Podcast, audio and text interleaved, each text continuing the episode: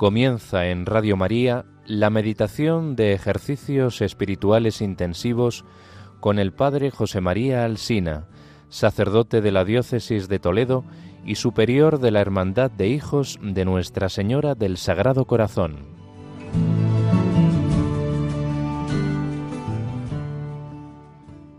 Queridos amigos de Radio María, comenzamos este segundo día de ejercicios espirituales. En el contexto de la Semana Santa avanzamos el camino hacia la Pascua del Señor. Los ejercicios espirituales son un camino de purificación, de conversión del corazón, que nos prepara y que nos dispone para conocer la voluntad de Dios, y para que una vez conocida la acojamos con todo nuestro ser, es decir, con nuestra cabeza y con nuestro corazón, en expresión de San Ignacio con todas nuestras intenciones, acciones y operaciones. No es un mero entender especulativo de lo que Dios quiere de mí, sino el quererlo, gustarlo. Gustad y ved qué bueno es el Señor. En la primera parte de los ejercicios hemos estado pidiendo la gracia del dolor de los pecados, la vergüenza, la confusión, las lágrimas, Solo si nos llega a lo más profundo de nuestro ser el mal del pecado como ofensa a Jesús, como clavo para sus manos y pies, lanza para su costado, como decía André Levé, aquel converso, solo si nos llega el afecto, quedamos verdaderamente purificados. Y esto se lo tenemos que pedir al Señor, se lo tenemos que mendigar a la Virgen. Tenemos que aprender de esta oración de petición en la escuela de los santos, de aquellos hombres y mujeres que como nosotros tenían este deseo de conversión sincera y se lo pidieron al Señor de veras, mirándole en la cruz. El Papa Clemente XI, que fue un Papa santo, tiene una oración muy bonita en la que le pide a Jesús, Hazme llorar, Señor, mis pecados, rechazar las tentaciones, vencer mis inclinaciones al mal y cultivar las virtudes. Ante tanto amor y misericordia que el Señor ha tenido conmigo, me tiene que brotar del corazón el canto del salmista. ¿Cómo te pagaré todo el bien que tú me has hecho, Señor?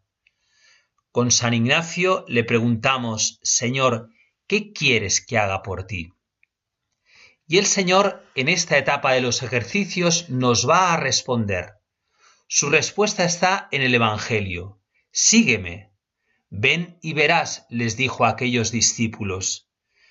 San Ignacio nos lleva en este momento a ponernos ante Jesús para escuchar su llamada.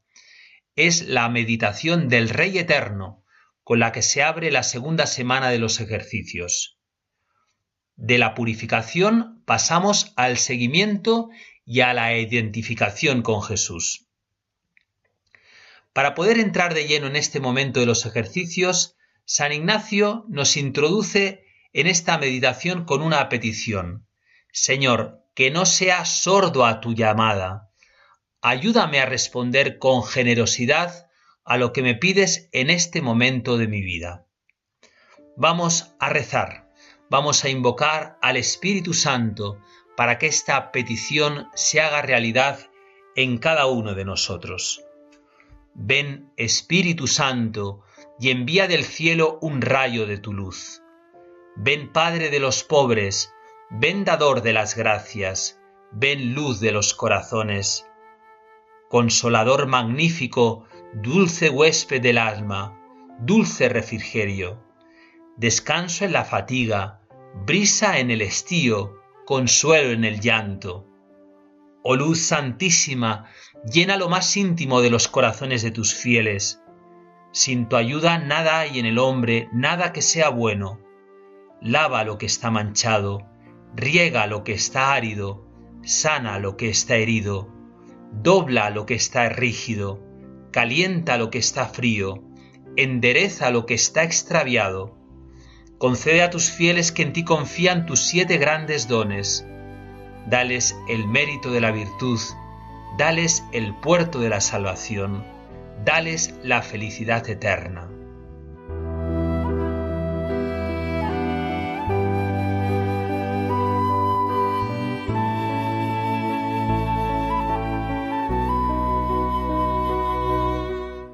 qué se refiere San Ignacio en la petición Ayúdame a no ser sordo a tu llamada? Me fijo en dos aspectos que nos hacen ser sordos a la llamada del Señor. En primer lugar, la dureza de corazón, cuando se endurece nuestro corazón. Muchas veces nos pasa en nuestro camino espiritual que parece que el Señor pasa tiempos largos sin hablarnos, como que está callado. San Ignacio nos invita siempre a examinarnos.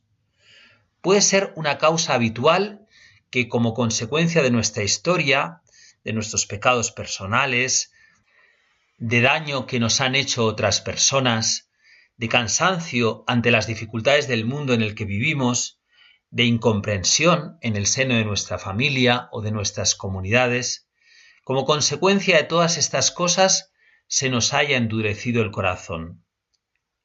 Pero una de las causas más comunes que hay entre los apóstoles, los sacerdotes, los consagrados, laicos comprometidos en la vida de la Iglesia, es el activismo, la falta de quietud, la falta de reflexión, de contemplación.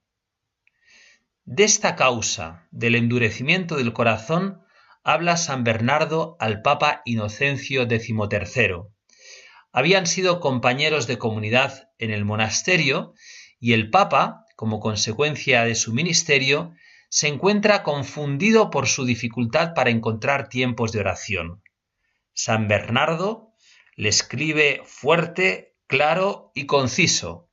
Le dice así, Así lo confesaba el justo aquel, lo que mi alma se negaba aún a tocarlo, eso ha venido a ser mi alimento en mi enfermedad. Al principio, le dice San Bernardo al Papa, pueden parecerte insoportables algunas cosas, pero a la larga, si te acostumbras a ellas, no las considerarás tan pesadas. Poco después te resultarán ya soportables, enseguida ni las notarás, y a fin terminarán por gustarte. Así poco a poco se llega a la dureza del corazón y de ella a la aversión.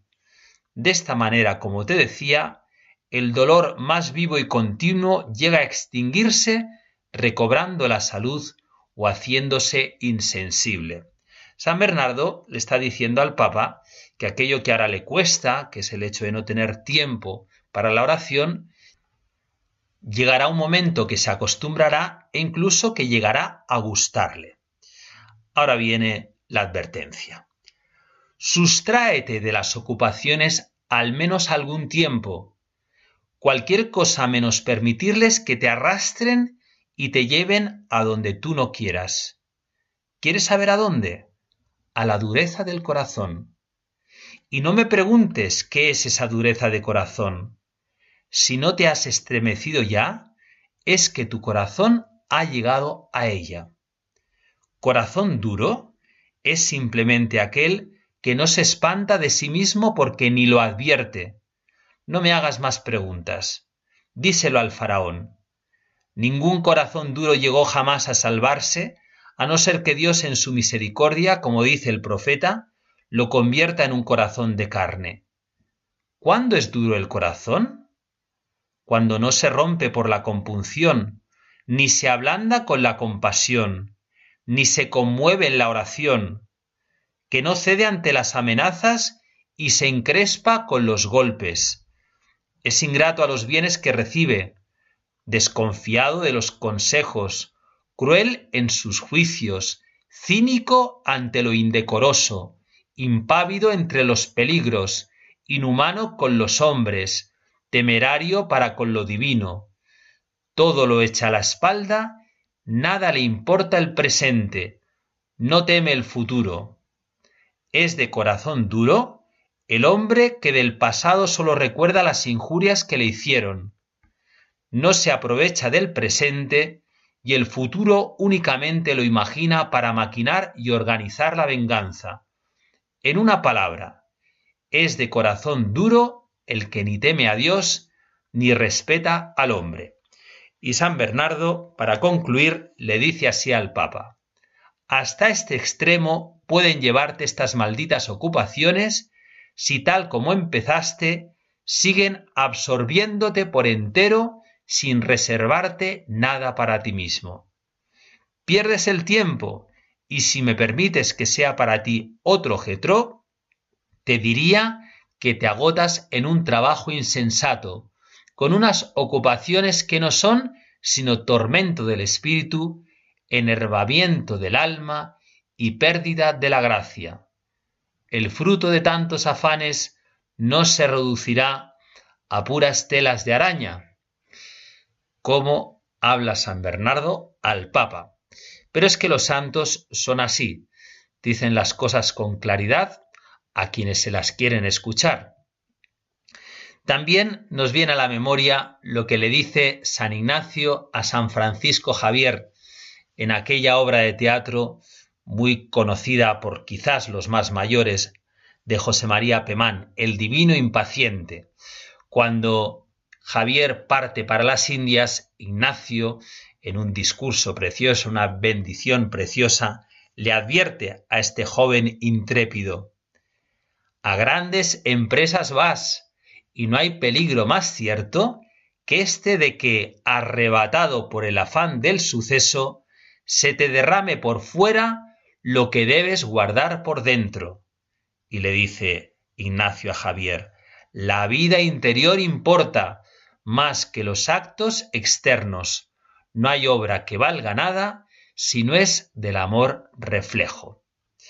Ante el peligro de el activismo que tantas veces nos acecha a los apóstoles ante tantas necesidades que hay en nuestro mundo, ante tanta increencia y paganismo. Tenemos que pararnos porque, cuidado, se nos puede endurecer el corazón y esto nos puede impedir escuchar la voz del Señor.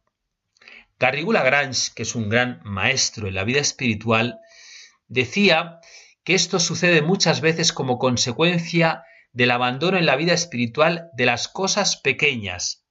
Así lo expresaba en ese gran libro Las tres edades de la vida interior.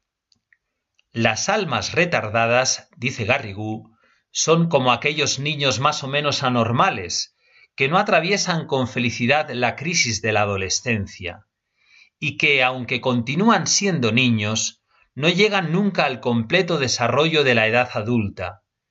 De entre éstas, muchas sirvieron a Dios con fidelidad en otro tiempo, mas hoy se encuentran en un estado próximo a la indiferencia. Puesto que anteriormente conocieron un verdadero fervor espiritual, sin miedo a incurrir en juicio temerario, puédese afirmar que abusaron gravemente de las gracias divinas. De no haber existido tal abuso, hubiera el Señor continuado en ellas la obra comenzada, pues nunca niega su auxilio a aquellos que ponen lo que está de su parte para conseguirlo. ¿Por qué camino llegaron estas almas al estado de tibieza? Son dos las causas principales. Primero, la negligencia de las cosas pequeñas al servicio de Dios. Y segundo, el retroceder ante los sacrificios que nos pide en lo que al servicio de Dios atañe, las cosas que en sí parecen pequeñas son grandes en relación con el fin último, Dios, a quien se debe amar sobre todas las cosas. Otra causa común de esa sordera que pedimos que nos quite el Señor para poder escuchar su voz es la influencia de las ideologías en nuestra manera de entender el cristianismo. Todo sesgo o visión parcial del Evangelio se convierte en ideología. Cuando cogemos la palabra de Dios y la adaptamos a nuestra manera de pensar, nos estamos volviendo sordos a la llamada del Señor.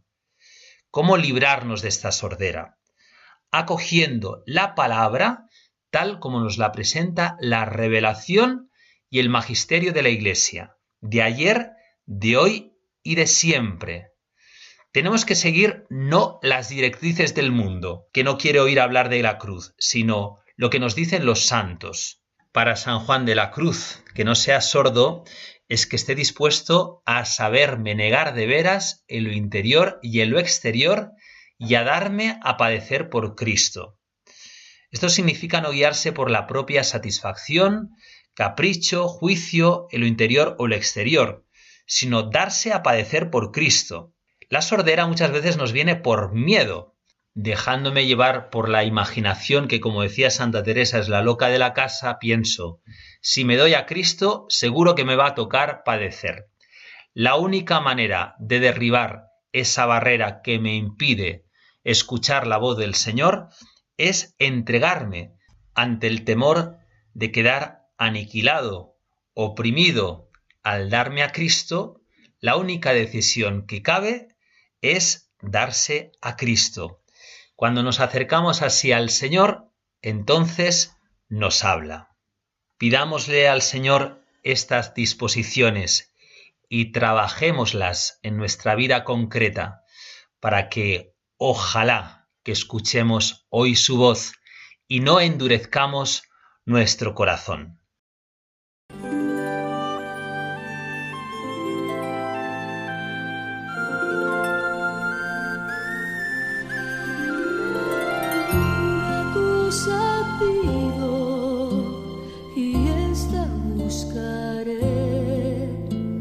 Habitar en la casa del Señor. Y allí contemplar el rostro del Señor,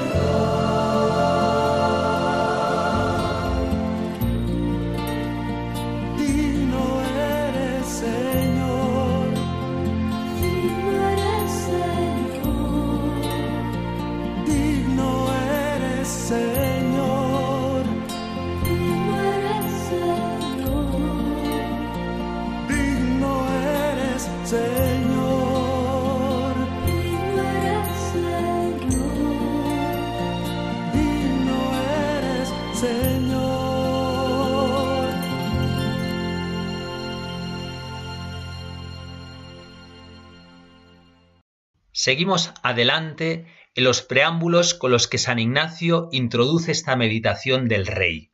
Para que entremos en esta meditación, San Ignacio nos propone de nuevo el ejercicio de la imaginación, en este caso poniéndonos ante Jesús, dice él, que pasa por sinagogas, villas y castillos. Llama la atención que hable de edificios de la época del Señor, sinagogas, y de la época de San Ignacio, los castillos. ¿Qué nos quiere decir el santo? Quiere decirnos que Cristo es contemporáneo a cada época y a cada persona. En virtud de la redención, Jesús abraza el tiempo y el espacio de cada hombre en particular. El catecismo de la Iglesia Católica nos dice, todo lo que Cristo vivió hace que podamos vivirlo en Él y que Él lo viva en nosotros. Jesús es nuestro contemporáneo, no es una reliquia del pasado. Jesucristo está vivo hoy en su iglesia y por esto me sale al encuentro, aquí y ahora.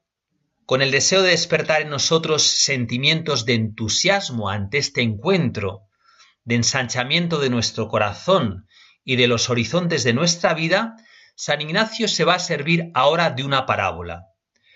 Nos va a presentar un rey temporal, un rey que tiene unas características, está elegido por Dios, adornado de cualidades extraordinarias, y su empresa es gigantesca, conquistar a todos los hombres para el reino de Dios. La empresa es esta, que todos los hombres se salven y lleguen al conocimiento de la verdad. Nos es difícil imaginarnos un rey con estas características, pero podríamos pensar en el rey David, sí, aquel hombre que fue un pecador, pero que se convirtió al final en un rey conforme al corazón de Dios.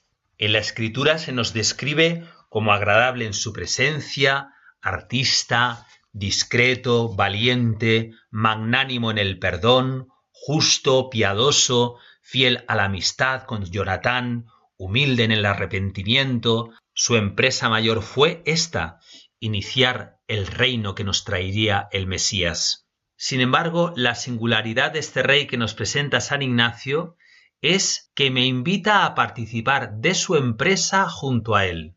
Como se dice los novios el día de su boda, en las alegrías y en las penas, en la salud y en la enfermedad, todos los días de la vida. Este rey quiere que su proyecto sea mi proyecto. Es la expresión más hermosa de lo que es la relación de amistad. El amigo, decía Aristóteles, es el otro yo. Pues bien, ante una invitación de un rey así, de un rey que tiene esta empresa y que me invita a compartir con él su misma suerte, no cabe negativa, no cabe respuesta a medias, es una cuestión de amor. Solo cabe un sí con todas las condiciones. Nos cuesta quizás pensar en un rey temporal, pero quizás podemos poner la imagen de algún santo que nos ha conquistado el corazón. ¿Te imaginas?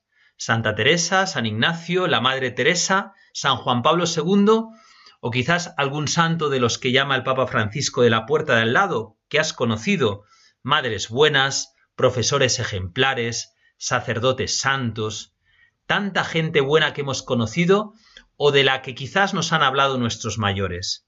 Me comentaron unos amigos que uno de los niños que vio el martirio de uno de los sacerdotes de Barbastro durante la persecución religiosa estaba escondido entre unas ramas y vio cómo martirizaban al sacerdote de su pueblo. Este niño llegó a ser un misionero ejemplar que consumió sus días en una entrega fiel y generosa, y que ya muy anciano pudo acudir a la beatificación de aquel sacerdote que había visto morir, perdonando a aquellos que lo mataban por odio a la fe. San Ignacio quiere que nos planteemos, si alguno de estos santos te pidieran que le siguieras en esta empresa, ¿le podrías decir que no? Es un test de generosidad está provocando esa emulación, ese deseo de hacer cosas grandes por el Señor. Una vez que estamos situados en esta parábola, San Ignacio nos va a poner ante el Rey eterno y universal, Jesucristo. Si ante un rey humano que tuviera todas esas cualidades no cabría otra respuesta que el ofrecer mi vida, cuánto más con Jesucristo. Nos viene al recuerdo la fuerza con la que siempre proclamó esta verdad central nuestro querido y venerado San Juan Pablo II. Por poner un ejemplo, recuerdo aquella ocasión en que ante un estadio repleto de jóvenes en abril de 1987 en Chile, se dirigía con estas palabras llenas de fuerza y fervor. Jóvenes chilenos, no tengáis miedo de mirarlo a él, señalaba el marcador que había una imagen de la Santa Faz de Jesús. Y decía el Papa, mirad al Señor señalándolo, mirad, ¿qué veis? ¿Es sólo un hombre sabio? No, es más que eso. ¿Es un profeta? Sí, pero es más aún, gritaba el Papa. ¿Es un reformador social? Mucho más que un reformador, mucho más. Mirad al Señor con ojos atentos, y descubriréis en él el rostro mismo de Dios. Jesús es la palabra que Dios tenía que decir al mundo. Es Dios mismo que ha venido a compartir nuestra existencia de cada uno. Esta es la fe de la Iglesia, la fe que a lo largo de dos mil años no se ha cansado de proclamar Jesús es Dios y como tal es el Señor de la historia y del universo. Como aquellos discípulos que lo vieron pasar en la orilla del Jordán, nosotros hagamos un esfuerzo con la imaginación, poniéndonos ante Jesús, que pasa en este momento concreto de mi vida, con su figura graciosa, llena de bondad, de ternura. Decía San Agustín, el más hermoso de los hombres, hermoso siendo Dios, verbo en Dios, hermoso en el cielo, hermoso en la tierra, hermoso en el seno, hermoso en los brazos de sus padres, hermoso en los milagros, hermoso en los azotes, hermoso invitando a la vida, hermoso no preocupándose de la muerte, hermoso dando la vida, hermoso tomándola, hermoso en la cruz, hermoso en el sepulcro, hermoso en el cielo. Oíd, dice San Agustín, entendiendo el cántico y la flaqueza de su carne, no aparte de vuestros ojos el esplendor de su hermosura. Nos detenemos ante el Rey y nos detenemos ante su empresa, la obra de la redención, la redención de cada corazón, la sanación de cada hombre, de cada familia, de todos los pueblos, de la sociedad entera. A esto ha venido Jesús al mundo, para establecer su reino, un reino que ha comenzado, pero un reino que no tendrá fin.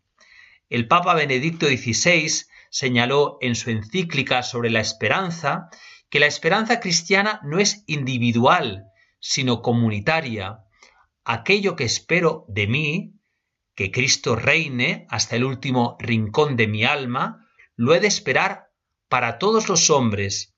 Esta es la esperanza en el reino de Cristo que Jesús comunica a cada uno de sus apóstoles. Esta esperanza es la que ha suscitado en la Iglesia a lo largo de los siglos la vocación a la misión, la entrega de la vida hasta el martirio, las incontables fundaciones religiosas al servicio de los pobres, de los enfermos, de los niños, de los jóvenes, tantas familias cristianas que han sido cuna de vocaciones y de santos. Muchas veces nos puede pasar que nuestras empresas, incluso apostólicas, fracasen precisamente por esto, porque el fin que pretendemos no es que Cristo reine, sino ser nosotros más importantes. No servimos al reino, sino que nos servimos del Señor para nuestro propio reino, ser los mejores, que reconozcan lo que estamos haciendo. Nos ayuda quizás en este punto preguntarnos, ¿cuáles son mis esperanzas? ¿Deseo y espero que Cristo reine en todos los corazones? ¿Este es el ideal que impregna mi vida, mis decisiones, mis proyectos? Llegados a este punto, nos situamos en el momento central de la meditación de San Ignacio. Jesús que es el Señor, el Rey eterno y universal, que quiere establecer su reino por toda la tierra. Me mira a mí. Soy único e irrepetible ante la mirada de Jesús. Y Jesús, que me conoce, me llama por mi nombre y me dice, ven y sígueme. Deja que Jesús pronuncie esta palabra en tu corazón como si fuera el primer día, como lo hizo con cada uno de los apóstoles, con Zaqueo, con la samaritana, con Mateo, con el joven rico, con San Agustín, con San Ignacio, con San Francisco de Asís, con Santa Teresa, con el beato Carlos Acutis, con cada uno de los hombres y mujeres de nuestro tiempo que porque escucharon esta voz se hicieron santos, se convirtieron en testigos del amor del Señor. En este momento de los ejercicios, escucha cómo el Señor pronuncia tu nombre, cómo te invita a seguirle. El dónde y el cómo no son importantes. Lo único importante es Él. Clava los ojos en Jesús. Jesús nos dice, te dice, ven a mí. No se trata de ir detrás de o seguir a, sino seguir a su misma persona. Él nos llama a una comunión íntima de vida y amor con Él, contigo y como tú. Jesús quiere amigos que luchen a su lado.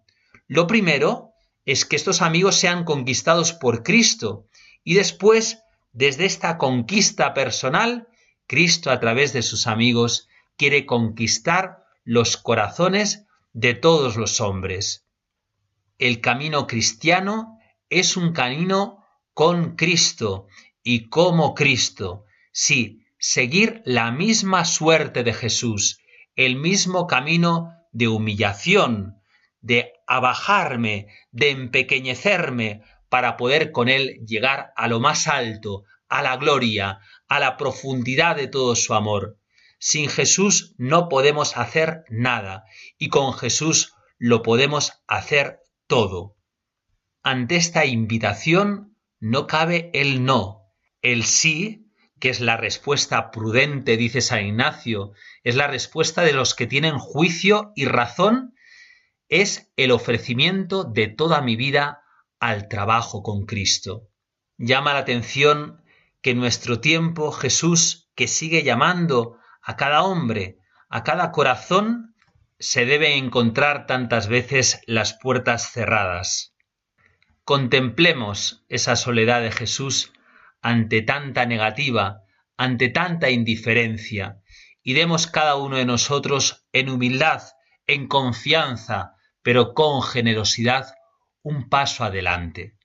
San Ignacio no quiere que nos quedemos ahí, de ofrecer nuestra vida a Jesús, sino que estemos dispuestos a hacer algo más. Nos dice, los que más se querrán afectar y señalar en todo el servicio de su Rey eterno y universal. Los que más amen, ese más es una cuestión de amor, es una cuestión de haberse dejado amar más por Jesús, como decíamos al principio de los ejercicios. Este más en San Ignacio supone oblaciones, ofrecimientos de mayor amor, de mayor estima, dice él, y momento. Es hacer un acto de entrega a Jesús.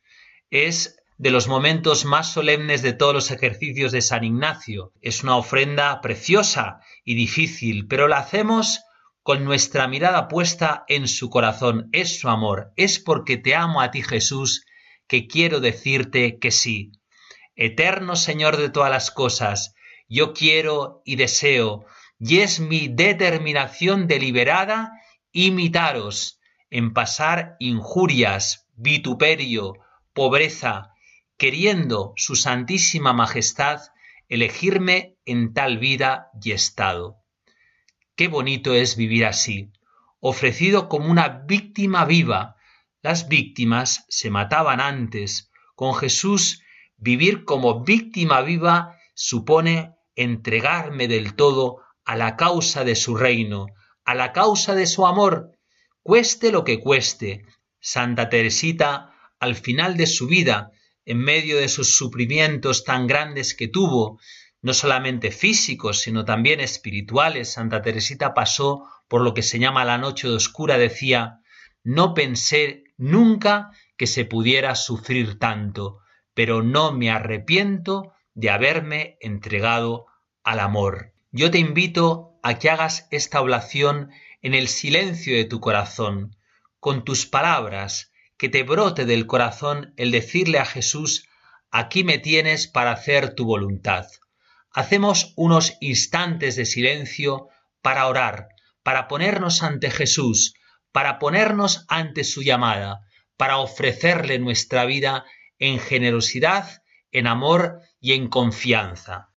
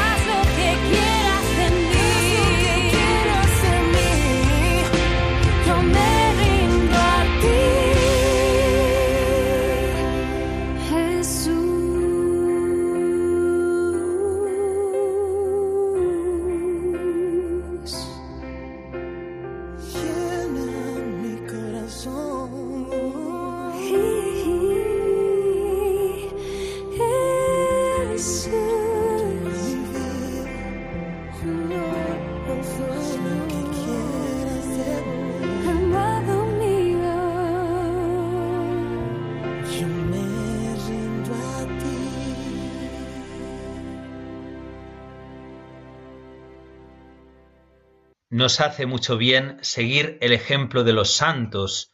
Traigo a colación a un gran santo, a San Juan de Ávila, ese sacerdote apóstol de Andalucía, patrono del clero secular español, ese hombre que vivía enamorado de Cristo, encendido el amor del Señor. Los vecinos de su casa de Montilla veían a veces salir de las puertas de su casa llamaradas de fuego y pensaban que había un incendio. Cuando abría las puertas se lo encontraban elevado sobre la cruz, en éxtasis de amor, encendido en el fuego redentor de Jesucristo. Así escribía sobre el seguimiento de Cristo. Que vaya el emperador a pie con una pica al hombro o a la guerra, descalzo, sudando, cansado y perdiendo sangre, y que diga un caballero, cabalgad en una mula, vestíos muy bien, comed muy bien y regalaos, venid conmigo a mi lado. En verdad que si aquel caballero tiene vergüenza, se afrentará gravemente de esto y le será más pena ir caballero en la mula y aquellos regalos que si fuera como iba el emperador. Dice Dios, sígueme. Si éste tiene hacienda y honra y vive sin trabajos, ¿no se afrentará y tendrá gran dolor de ver a Cristo a su lado pobre y ser el rico? ¿De ver a Cristo lleno de trabajos y con él con descanso? ¿De ver a Cristo con una cruz a cuestas, descalzo y perdiendo sangre, y él muy descansado que no puede ir como va su Señor? De aquí nace cómo debe consolar al caballero diciéndole, Ten paciencia, haz lo que el emperador te manda, aunque te parezca cosa recia que vaya él trabajando y tú descansado. Entre cristianos debíamos de consolar al rico y al que es honrado por lo demás así. Tened paciencia, mirad que quiere Dios que seáis rico, mirad que quiere Dios que os honren. Oh, que es cosa dura que vea yo a mi Señor sudar gotas de sangre y vivir con tantos trabajos y que yo vaya muy regalado.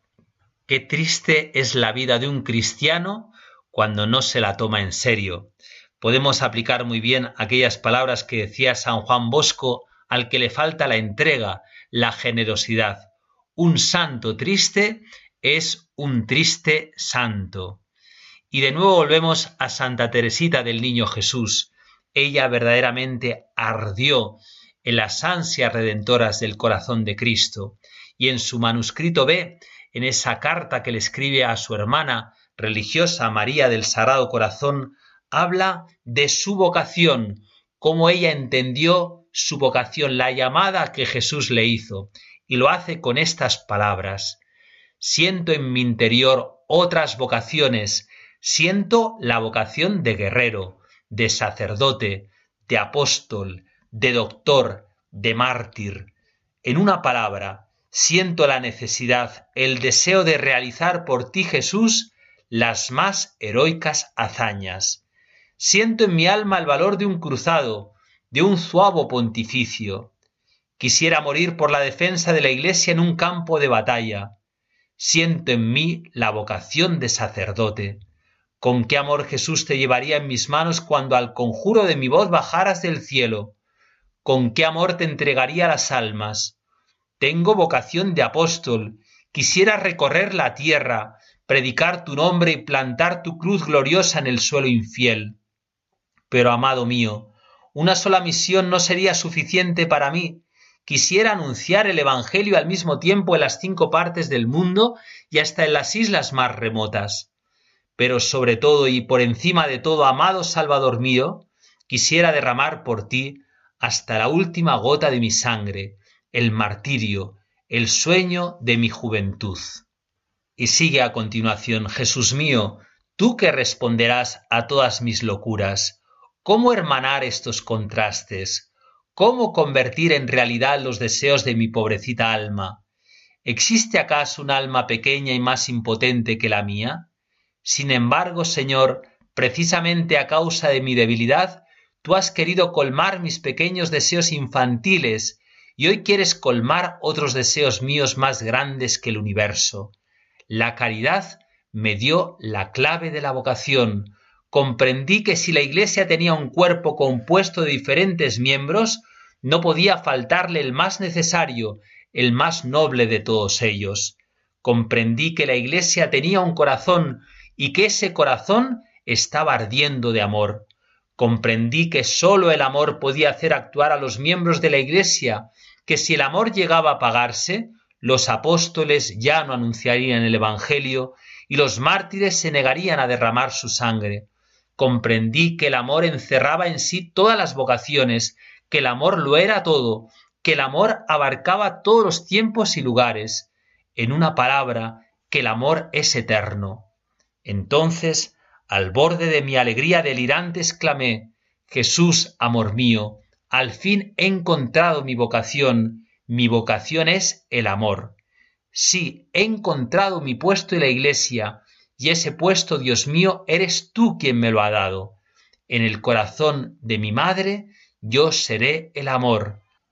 Así lo seré todo. Escuchando a Santa Teresita, a San Juan de Ávila, se nos enciende el corazón.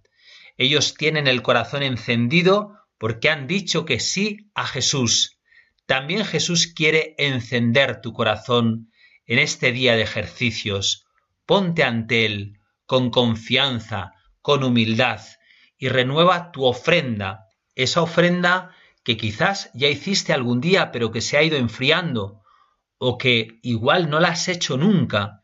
El Señor te estaba esperando en este momento para que le mires a los ojos, para que te abras a su amor y para que te confíes a su gracia poderosa.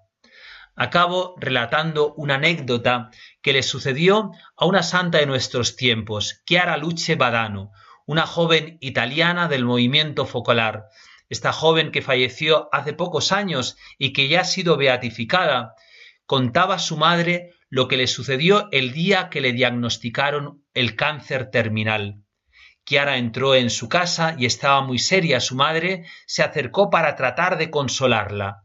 En aquel momento, Chiara le hizo un gesto a su madre para que la dejara sola en su habitación. Al cabo de unos cuantos minutos, Chiara salió llena de luz en su rostro, según contaba su madre. ¿Qué había sucedido? Chiara lo explicó. Le he dicho que sí a Jesús. Cuando decimos que sí a Jesús, aunque nos cueste, es un sí que a veces es pronunciado entre lágrimas, el Señor nos llena de su paz, nos llena de su luz. Acabamos esta meditación poniéndonos en las manos del Señor. Él nos quiere mucho más que nosotros a nosotros mismos. Él sabe muy bien lo que nos conviene. De nuestra parte, lo que tenemos que hacer es dejarle a Él obrar. Lo hacemos con esta oración de Carlos de Foucault, en la que nos ponemos con toda confianza en sus manos de Padre. Padre, me pongo en tus manos.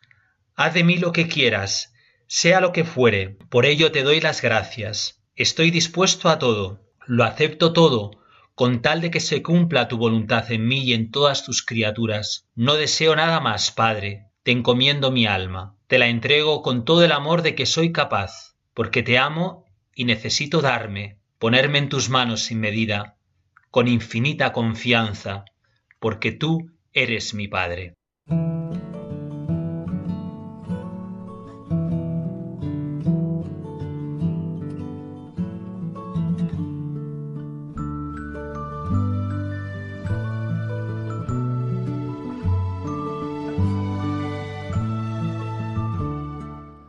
Así finaliza en Radio María la meditación de ejercicios espirituales intensivos que están siendo impartidos por el Padre José María Alsina, sacerdote de la Diócesis de Toledo y superior de la Hermandad de Hijos de Nuestra Señora del Sagrado Corazón.